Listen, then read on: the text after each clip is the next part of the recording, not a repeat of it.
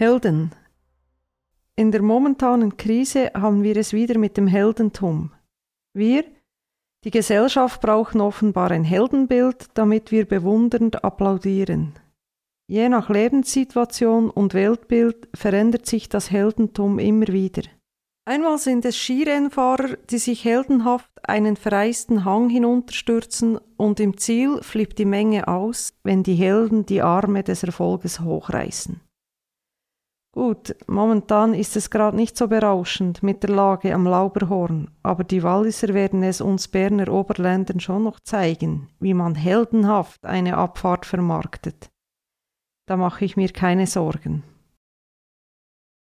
Oder der Fußballer, der es schafft, mit einem heldenhaften Tor eine Mannschaft zum Weltmeister zu schießen, und Jahre später wird dieser Held zum No-Name und vom gelben Club zu einem weniger leuchtenden Club verscherbelt.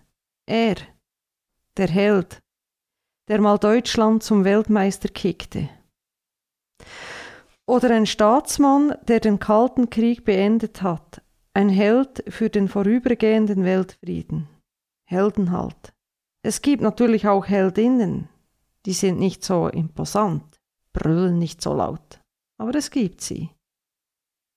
Das sind stille Ameisen, Soldatinnen, Bienen.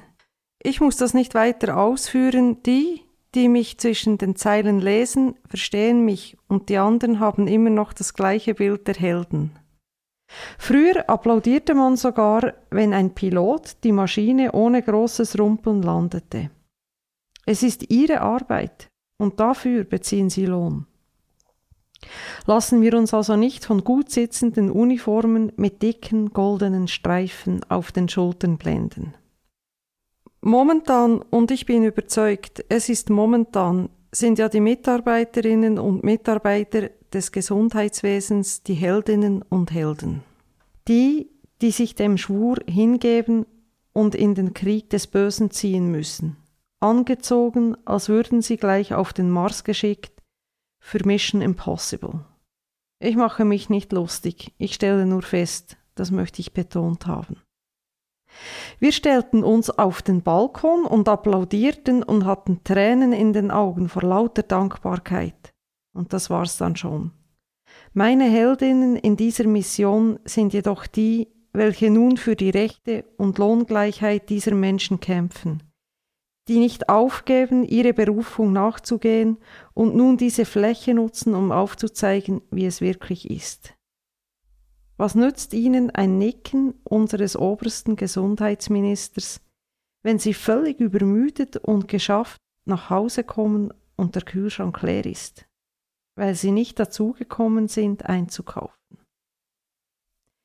Ich habe es nicht so mit den Helden und Heldinnen, Wahrscheinlich altersbedingt und da kinderlos habe ich auch keine Vorbilder und muss auch selber keines sein.